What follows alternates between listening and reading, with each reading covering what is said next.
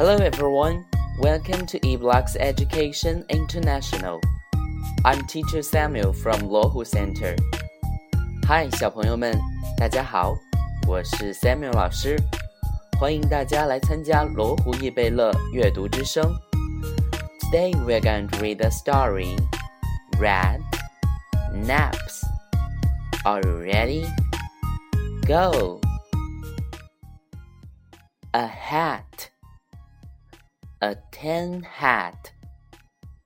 A tin hat sat. A tin hat sat on a rat.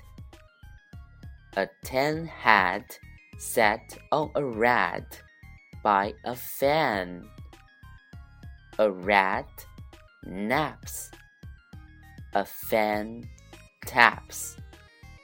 Rap, tap, tap. No nap. A tin hat lands on a cat. That's all. Thanks for listening.